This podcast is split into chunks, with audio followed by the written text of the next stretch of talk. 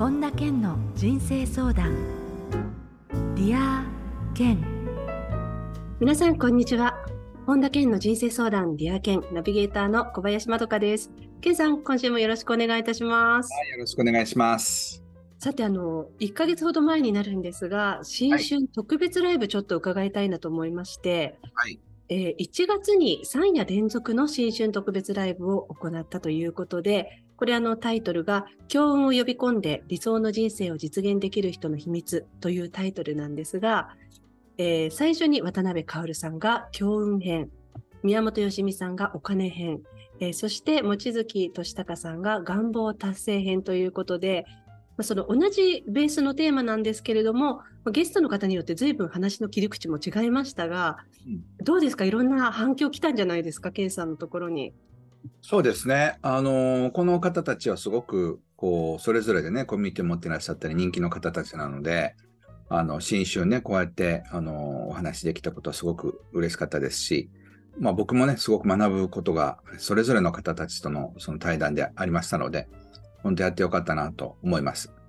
あのやはりこう全然違うもんですか？同じテーマにしても、その対話する相手が違うっていうふうに言うと、ケイさん自身も違いますか？そうですね。あの、例えば相手の方のね、キャリアがその何年ぐらいやったかっていうのに関しても、例えば、その、僕ってもう20年やってるから、結構最初の頃のことは、やや記憶を薄れてるんですよね。そう、だから、そういう意味では、その記憶を手繰り寄せるのに、あ相手の方がね、デビューした話とかっていうのを聞くと、ああ、そうだった、そうだったっていうので、自分でもなんかこう、フレッシュな気持ちになれたりとか。ねえそれこそ望月さんとの対談も、お互いがまだそんなに有名じゃない時からのお話も出てたじゃないですか。そうそう。だから、彼が言うことでね、あ、僕もそうだったってことを思い出したりとか、ねえそんな感じでしたよね。そういうことは結構あるんでね。ねえ人と話すことで学ぶことってやっぱり多いですね。うんそうですね。あの、まだね、この新春特別ライブご覧になってないっていう方は、えー、さんの公式 YouTube に動画がアップされていますので、それぞれあのご覧になっていただければと思います。えそれでは、本田健の人生相談、 Dear 健、今日も最後までお楽しみください。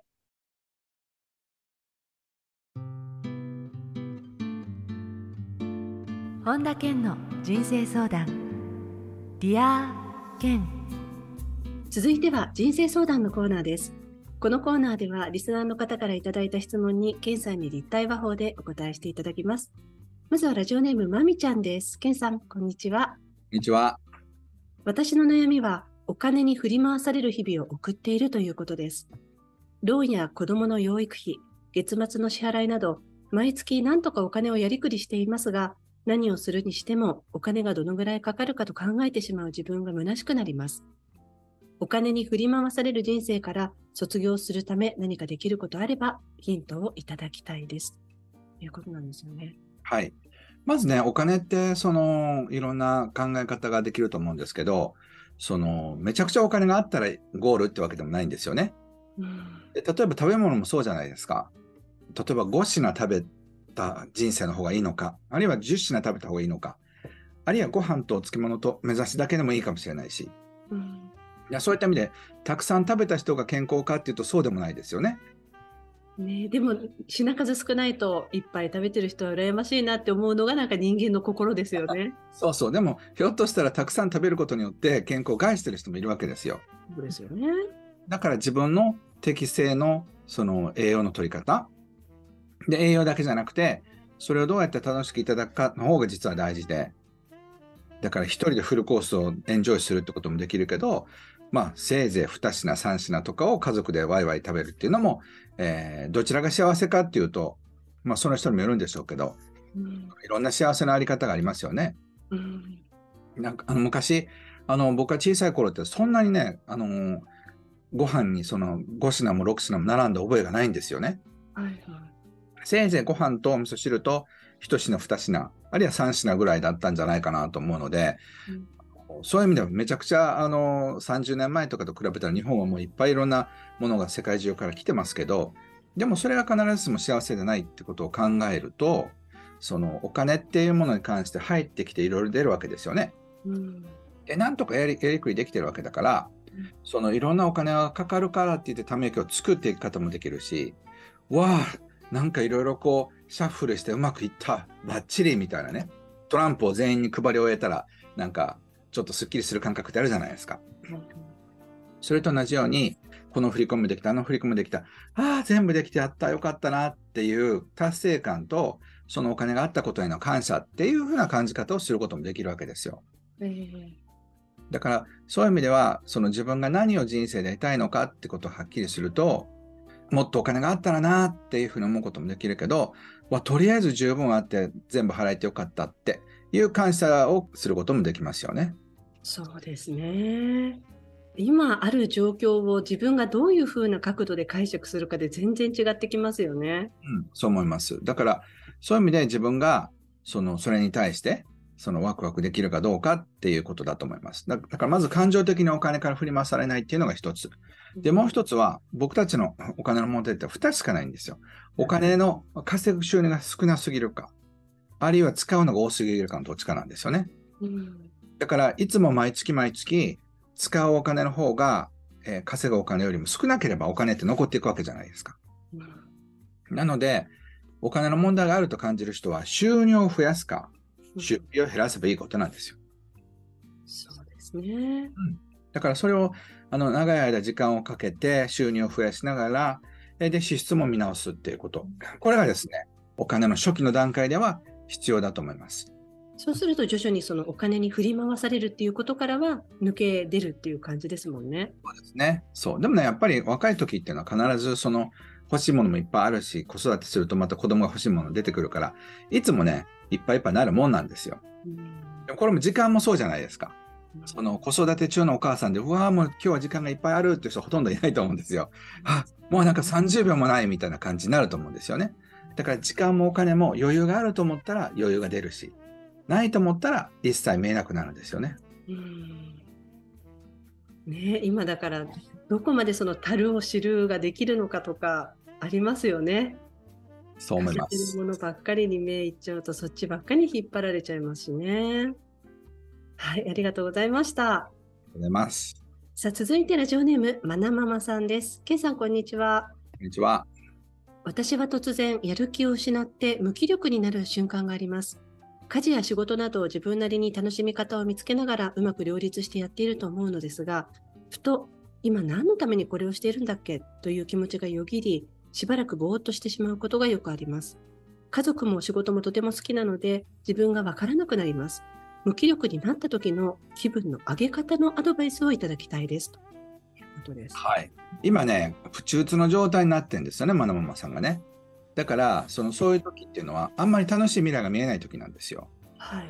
であの人間って面白いもんで今がどれだけ大変でも未来が明るいと思ったら楽しめるもんなんですよね。はいそうで逆にどんだけ今経済的にも社会的にも恵まれてたとしても未来が真っ暗だと思った瞬間にもう死にたくなるんですよ。うん、だからそういうことから考えると日常のねちょっとした幸せを見つけるっていう練習も必要なんですよね。例えば新車を買ったり大きな家を買った時でしか幸せを感じなかったら何年か1回にしか幸せは感じられませんよね。そうですね。すぐに消えちゃいますね、それで。うん、だからそういう幸せじゃなくて、もうすごい小さなマイクロハピネスって僕が呼んでるんですけど、その本当に本当に小さなことで喜べるかどうかってことなんですよ。うん、例えば、茶柱立ったとかね、うん、なんか、あ、朝日が綺麗だなとか、あ、お花が咲いてるとか、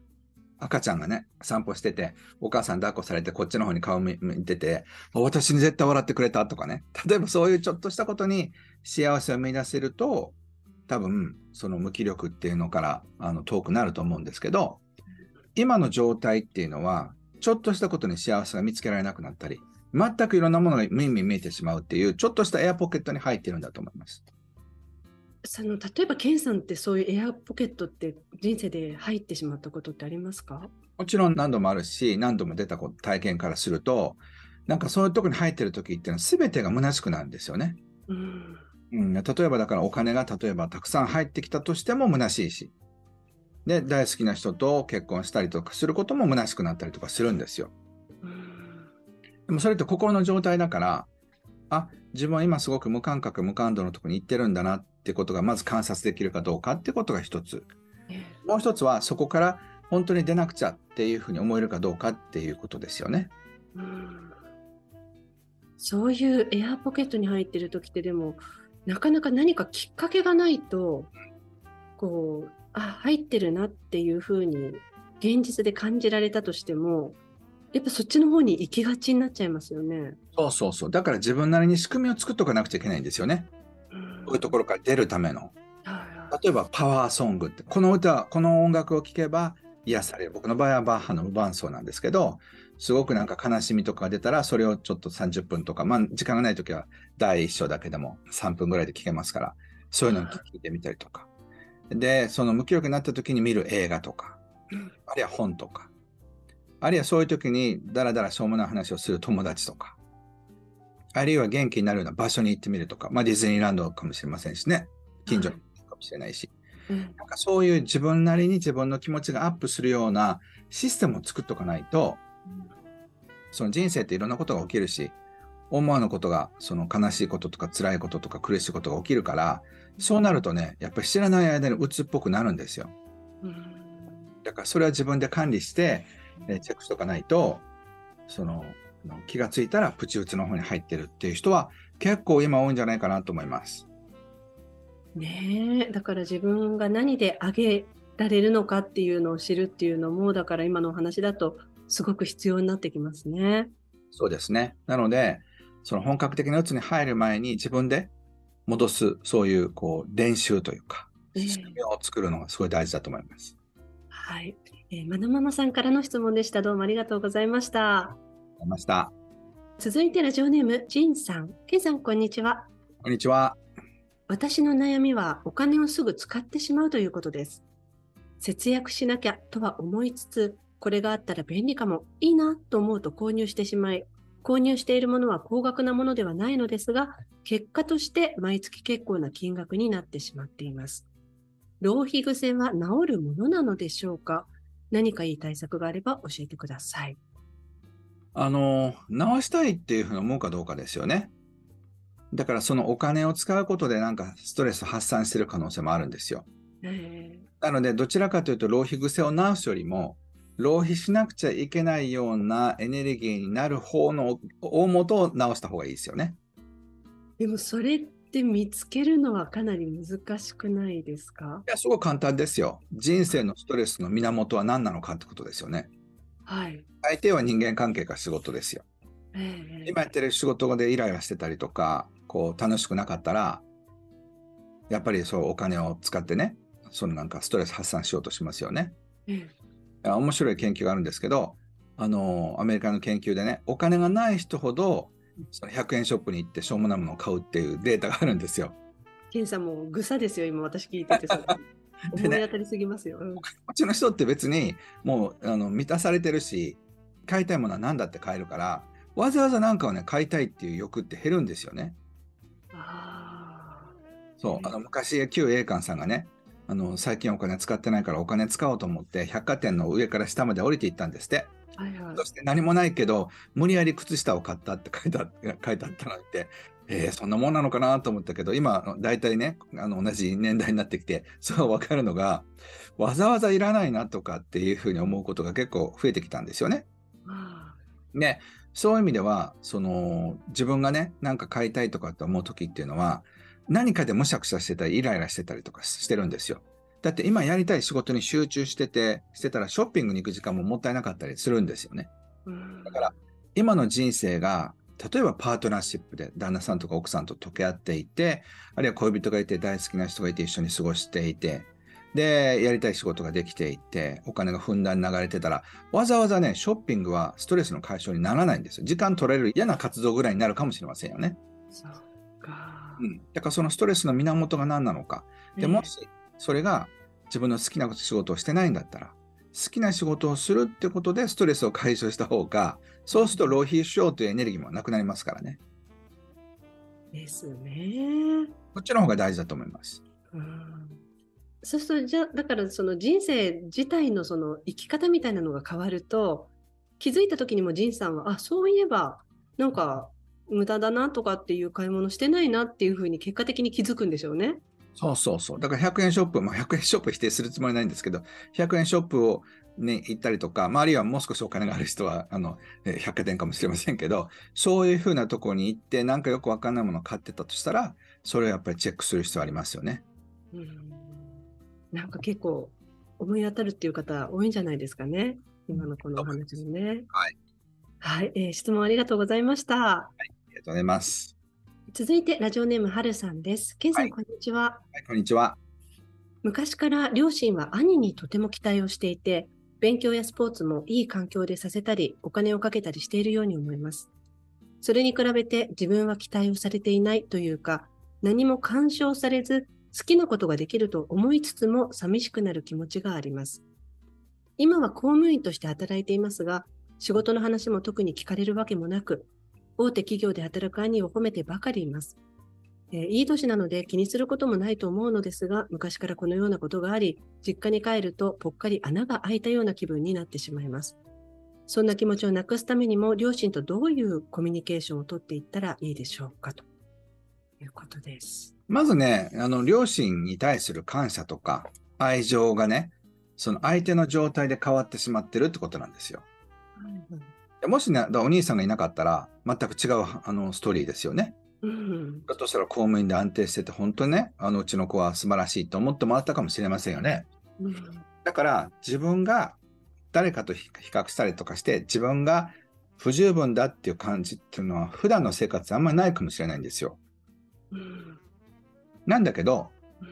あの今、お兄さんと比べられて初めてなんかぽっかり開いたような感じがするっていうのはすごくいいことなんですよね。あ、いいことなんですか？そう。なぜかというと、普段も実はぽっかりと開いてるんですよ、その穴は。はい。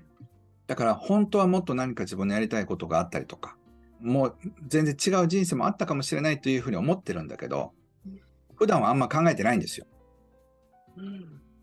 なので、お兄さんと比べられたりとかして、初めてぽっかり穴が開くってことは、その穴は誰が作ったのってことですよね。ああ、じゃあ、例えばそのもともとあった穴が例えば埋まったとしたら、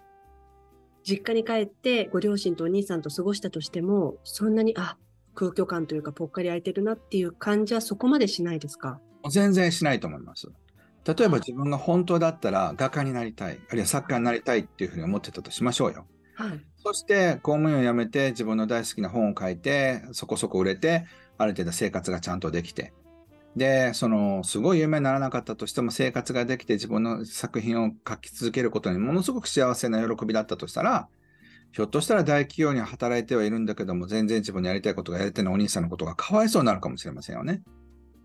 全然違いますね、そうなったとしたらね。だから自分が幸せだったら別に誰かのことをネガティブに思う必要が全くないんですよ。だから、お兄さんとかお父さんとかお母さんが気づかせてくれてる穴に何なんだろうこれはっていうことをあの興味を持ってその穴がどうやって生まれたのかどうやったら塞げ塞げるのかってことを考えるとそれが気がついたら自分がまだ満たされてない自分で自分を満たしてない穴なんだって気がつくとお父さんとお母さんと全く関係ないってことはわかると思います。いやーなんか鳥肌立っちゃいました今ケンさん聞きながら。そっかじゃあ別にご両親がいつもお兄さんと自分を比べてっていうなんか小さい時からのそういうパターンでっていうわけじゃなくて本当は本当の自分の人生を生きてその穴がなかったらそんなものっていうのはご家族といても感じないわけですね。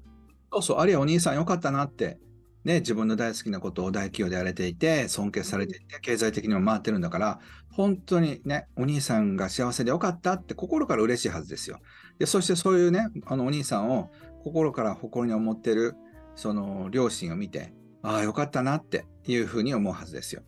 で、例えばもし自分がね、作家になったとしても、あるいは独立したりとか、まあ別に公務員でもいいですよ。その自分が両親とあのが望む生き方と違ったとしても、それは彼らが、例えば納豆は食べない。私は納豆大好きだとしたら、納豆は嫌いだけど私は好きだからいいやっていうふうに思えるかどうかってことですよね。そうですね。うん、別にだからそれでぽっかり穴が開くわけじゃないんですよ。そううん、お父さんとお母さんが納豆嫌いで私は大好きだって言って心にぽっから穴開きませんよね。そうですね、うん、だから両親に愛してもらいたい評価されてもらいたいっていう気持ちがあればその分だけが穴ぼこになるってことですからね。うん。となると、これは解決はお父さんお母さん、それからお兄さんとの関係というよりは、もうこの春さんご自身の今人生どうしていくのかっていうところにまず向き合ってみるっていうところですね。そうそうそう。だから自分がひょっとしたらどっかで公務員でやってるってことに対して空いてる穴ぼこかもしれないというふうに見てみてください。はあ。いや、そうなると本当に人生っていろんなことがなんか人のせいにしちゃってたのかなっていう感じがしませんか？そうですね。はい。ということで、はるさんからの質問でした。どうもありがとうございました。はい。ありがとうございました。以上、人生相談のコーナーでした。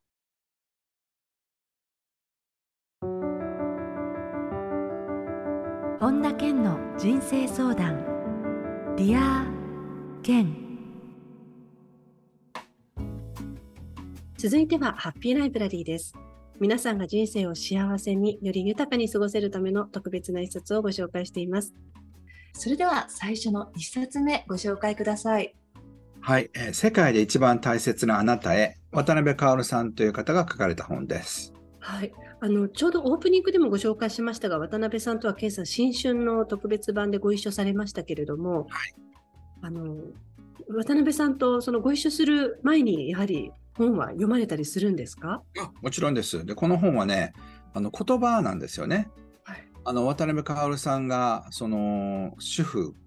でね自分が文章を書くのが好きだからっていうのをブログ書き始めたそうなんですけど、まあ、その当時の自分にねこういう言葉をこう落ち込んだ時とか、えー人生で迷った時にこういう言葉があったらよかったなっていうのを選んで本にされたのであの今いろんなことをね悩んだりとかどっちの方向に行ったらいいかなって迷ってる人にとってはものすごく刺さる言葉がいっぱいあると思います。ねえ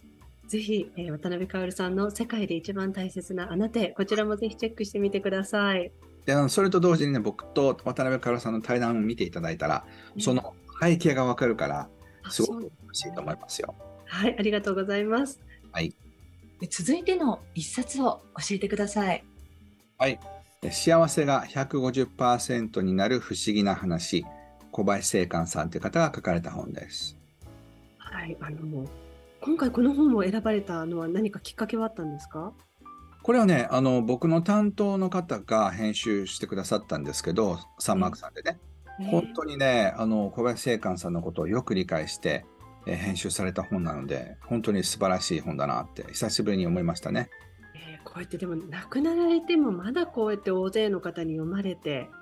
新しい本が出てってすごいことですよね。本当にね、それはちょっと憧れますよね。自分が死んだ後どうなのかなとかって、誰もなんかで読まなかったら寂しいなと思いつつ、何冊かはね、その自分が死んでも読んでもらえるような、そういう本を残さなくちゃなと、今、冷や汗をかいてるとこです。ありがとうございます、えーこのコーナーではあなたからのおすすめの一冊も募集しています。リアケンアットマーク ioffice.com までお送りください。以上、ハッピーライブラリーのコーナーでした。それでは、ケンさん、今日の名言をお願いします。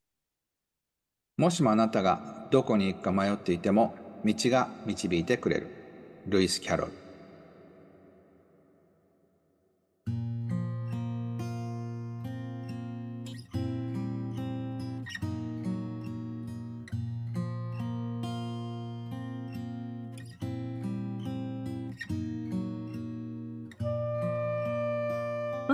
人生相談、レア健、いかがでしたでしょうか？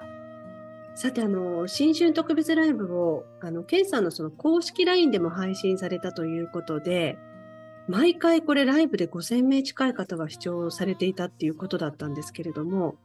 あとあの、1月の10日、先月ね、健さんが LINE で、あの、いろんな方からいただいた質問にライブで回答するっていうのもされましたけれども、あちらはどうでしたか？反響としては。そうですね。あのーそれも4500人か5000人近くの方に見ていただいたんですけど、質問を書いてくださいって言ったら、質問がいっぱいありすぎて、もうチュンってさ、あの見つ、けなくてね。だからもうもう速読ですよ。でもなんか、あの、ハートマークが来たりとか、バラが来たりとかして、見えなくなっちゃうんですよね。はいはいはい。質問は大変でしたね。あああの、あれはお一人でされてたんですか？その、質問をこれでとかっていうのもなく、もうご自身で全部。あもちろんそうですよ。だから僕と携帯だけだから、ソファ、僕はソファに座っていて、携帯を見ながら回答していくんですけど、早すぎて読めないみたいな感じですよね。ですよね。じゃそういう意味ではあの新たなちょっと大変な部分もありましたけれどでもあのどうでしたか？こう実際にその場でやり取りっていうのってやはりこう LINE のそのライブでやってるっていう醍醐味ですよね。うん、本当にそう思います。なので、あのちょっと早すぎて読めないから、なんか質問は別で受けないとダメだなってことに気がつきましたけど、それ以外はね、楽しかったですし、あの、ケンさんがどんな音楽好きですかっていうから、僕は普段、あの、書斎でこういう音楽をかけてますみたいなのをちょろっとかけたらすごい喜んでくださったりとかね。はいはい。あのちなみに公式 LINE はどなたでも無料で登録できますし、あとあのアーカイブで残ってるんですよね、全部ね。見られるようになっていますので、はい、もう一回ちょっと見直したいなっていう方はぜひご登録いただければと思います。ありがとうございます。はい、ありがとうございます。えー、さて、本田健オンラインサロンでは、毎月980円でサロンメンバーのみが視聴できる、健さんのオンラインセミナーや、特別ゲストとの対談などいろいろなコンテンツを配信しています。毎月100円で600回以上のディアケンのバックナンバーが聞き放題のDear Ken Premium がポッドキャストで好評配信中です。で Voicy では毎朝無料配信中の本田健の1分間コーチング。また、最新情報に関しては、本田健の公式ホームページや LINE アットよりご確認ください。ということで、健さん、今週もどうもありがとうございました。はい、ありがとうございました。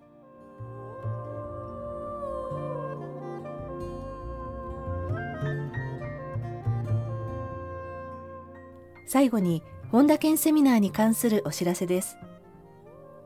2月18日土曜日新しい資本主義でのお金の作り方受け取り方お金の IQ お金の EQ が開催されます詳しくは本田健公式ホームページよりご確認ください